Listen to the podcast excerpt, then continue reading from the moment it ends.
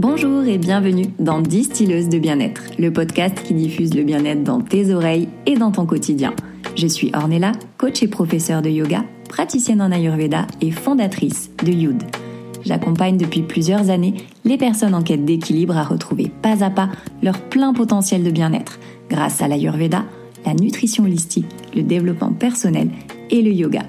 L'équilibre n'est pas inné, c'est à toi de le créer, alors écoute et laisse infuser.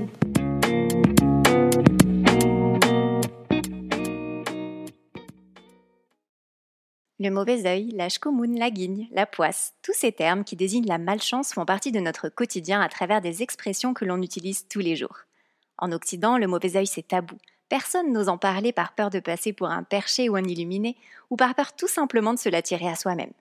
Pourtant, que l'on en ait conscience ou non, tout le monde peut être victime du mauvais œil à échelles différentes.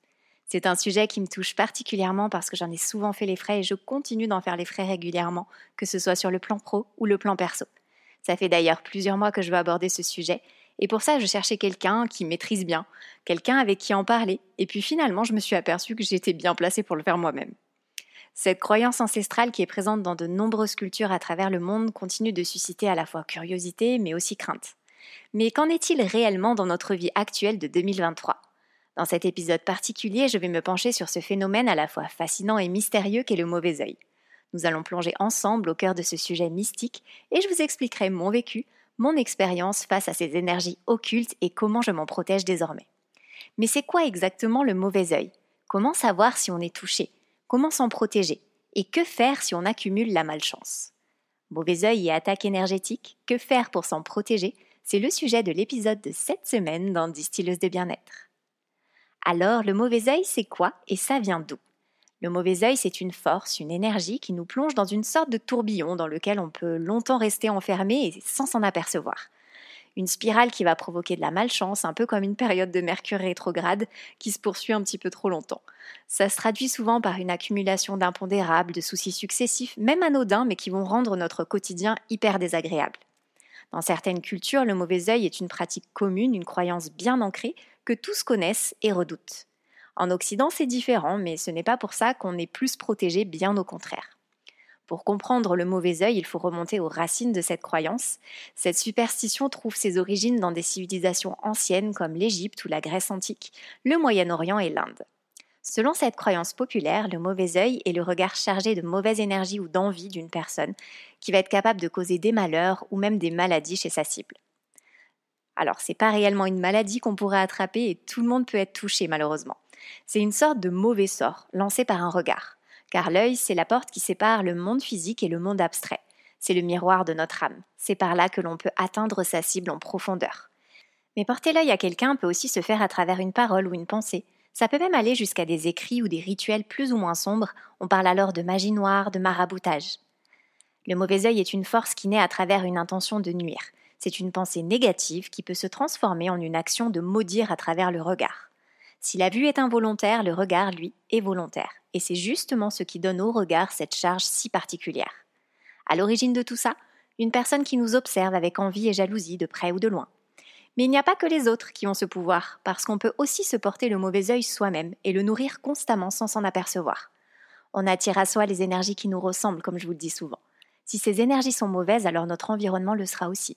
Les personnes que l'on va rencontrer, les situations dans lesquelles on va se trouver et de manière insidieuse, la négativité va gagner du terrain et faire facilement partie de notre quotidien sans qu'on s'en rende compte, et c'est bien ça le problème. Tu seras alors considéré comme un chat noir et tu pourras même être le sujet de plaisanteries, voire de moqueries de façon régulière, ce qui ne fera que renforcer cette croyance en toi. Sans faire une fixette et tout mettre sur le dos du mauvais œil, je pense quand même que c'est intéressant d'ouvrir son esprit à autre chose et au moins de l'envisager. J'ai été longtemps dans cette spirale néfaste sans réellement comprendre pourquoi, dans chaque situation, je voyais où j'anticipais le négatif. Et le malheur finissait toujours par arriver. Puisque de toute façon tu n'as pas de chance, il faut faire avec. Tu en prends ton parti et tu continues d'avancer en étant résigné et en te disant que quoi qu'il en soit, c'est que tu dois le mériter. Très clairement, il n'y a aucune explication scientifique au mauvais œil. C'est quelque chose qu'on ressent. Et de plus en plus quand on en a conscience et qu'on y est confronté souvent. Ne serait-ce que par le biais des réseaux sociaux où tout le monde s'observe, se juge, se jalouse. C'est le terrain de jeu idéal des marabouts, croisant mon expérience. Quand on commence un travail sur soi, peu importe de quelle manière, on améliore sa connaissance de son corps. On est capable d'entendre ses messages. Notre intuition devient plus aiguisée et on sait quand quelque chose ne tourne pas rond. Quand on fait des choses qui nous font du bien, qu'on entretient un esprit sain et éclairé, quand on s'éveille à plus grand que soi, nos vibrations augmentent. Et c'est pour ça que quand on s'éveille spirituellement, on parle d'élévation de l'esprit. Qui dit élévation de l'esprit dit conscience. Et quand on est en pleine conscience, on voit, on ressent, on sait, car les énergies ne mentent pas. Maintenant, je sais immédiatement quand je suis impactée. Je le ressens et j'ai un regard extérieur sur les événements qui arrivent dans ma vie. Je prends du recul, je m'efforce de ne pas trop réagir à chaud, de ne pas mettre trop d'émotions, de sentiments ou encore d'importance à ces petites choses qui viennent me tester sur ma capacité à affronter ces embûches et surtout à être résiliente face à certaines situations. Alors quand j'en parle comme ça, ça paraît simple et évident, mais c'est pas vraiment le cas dans les faits. Ça nécessite de la pratique, parfois des échecs, mais à force de persévérance et surtout en se faisant confiance, on y arrive.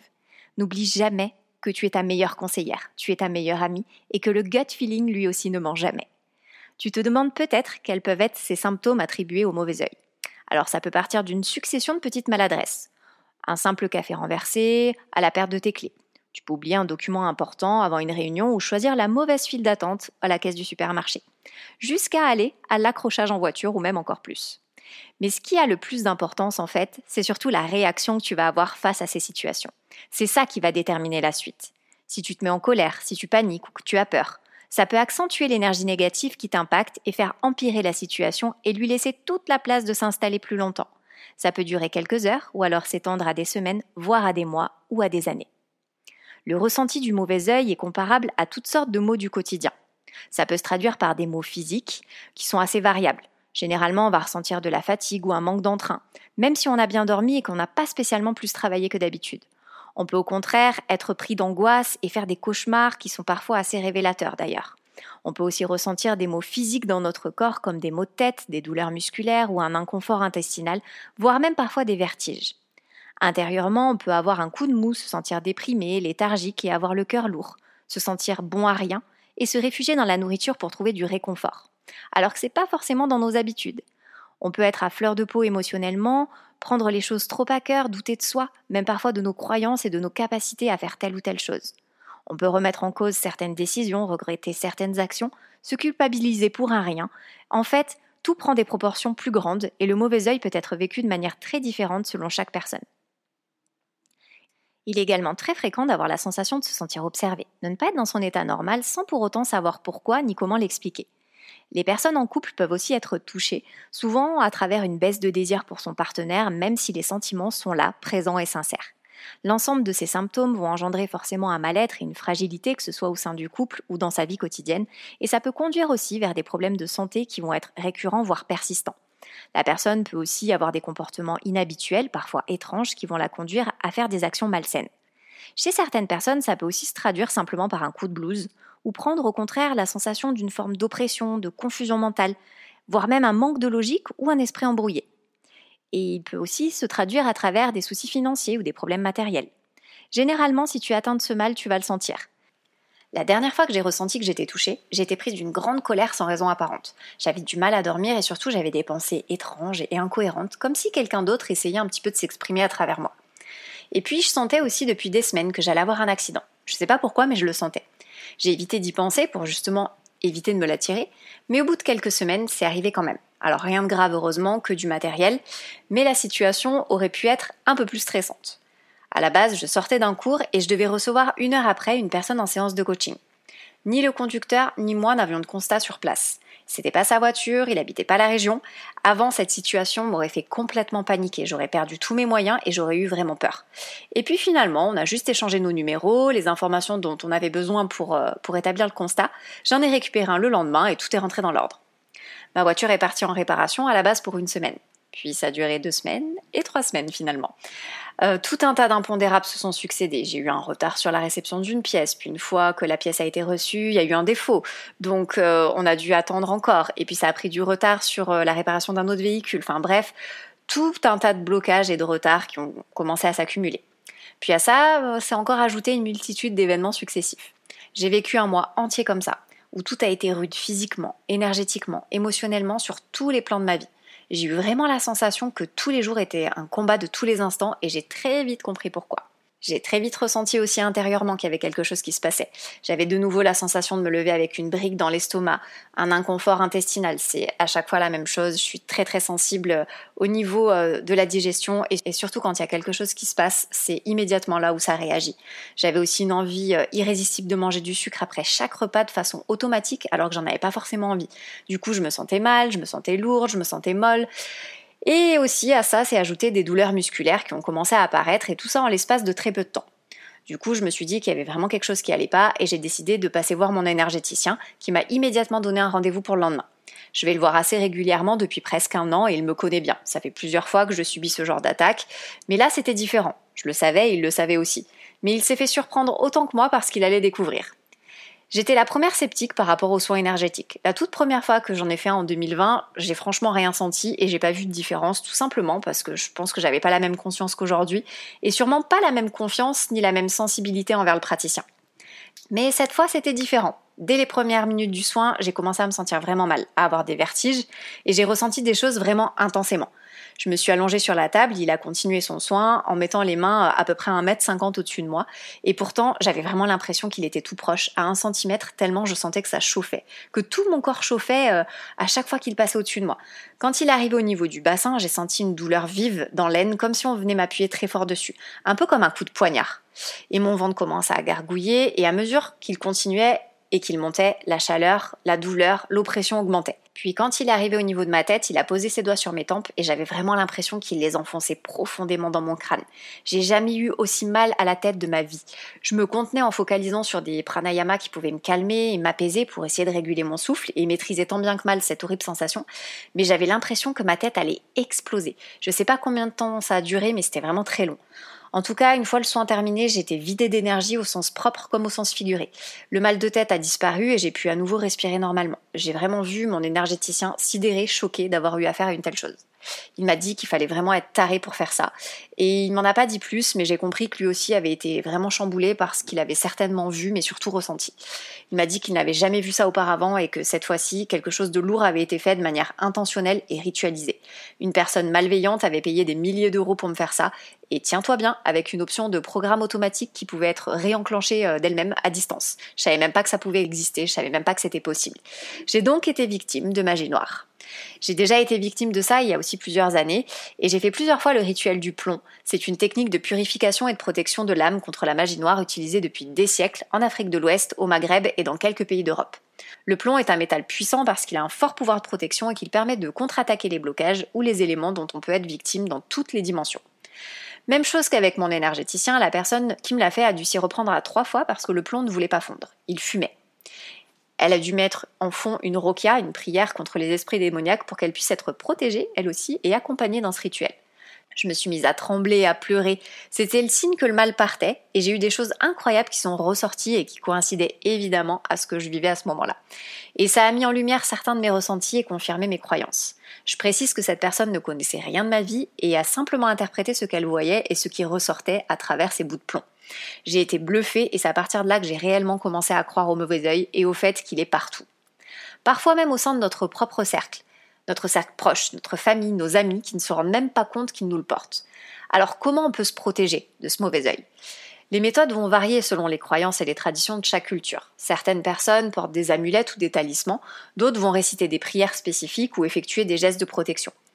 C'est aussi important de cultiver une attitude positive, de renforcer l'estime de soi et d'éviter les personnes toxiques qui pourraient susciter l'envie ou la jalousie. Mais il est surtout essentiel de garder à l'esprit que la meilleure manière de se protéger du mauvais œil, c'est d'avoir conscience que ça existe. À travers un regard, une parole, un clic sur Instagram, on peut déjà vous porter le mauvais œil. C'est une énergie basse, alimentée par la peur, la colère, voire même la haine parfois, et surtout la jalousie et l'envie. On ne peut pas empêcher les gens de nous souhaiter du mal, de nous juger ou de nous critiquer. Il existe quand même des moyens pour se préserver de cette négativité. Évidemment, pour moi, le premier conseil, c'est vivons heureux, vivons cachés. Donc s'exposer à outrance sur les réseaux sociaux, c'est s'exposer au risque d'être vu par n'importe qui. On peut s'attirer les foudres de mauvaises personnes et susciter la jalousie et l'envie chez celles et ceux qui nous regardent à travers un écran. Mais est-ce que pour autant il faut vivre caché? Bien sûr que non. Mais c'est comme tout, il faut le faire avec modération. Il y a une grande différence entre exposer toute sa vie et toute son intimité sur les réseaux et publier des choses utiles, surtout quand ça fait partie de ta vie pro, comme ça peut être le cas pour moi. J'ai très vite vu la différence entre l'époque où je me montrais beaucoup, en toute innocence, et le moment où j'ai pris conscience que ça pouvait se retourner contre moi. Le choix a été vite fait. Je parle des réseaux sociaux, mais c'est évidemment valable dans la vie réelle, mais j'y viendrai plus tard. Tu peux aussi pratiquer des rituels de purification. Donc on vient d'en parler sur des rituels euh, avec des personnes spécialisées, mais tu peux le faire aussi toi-même.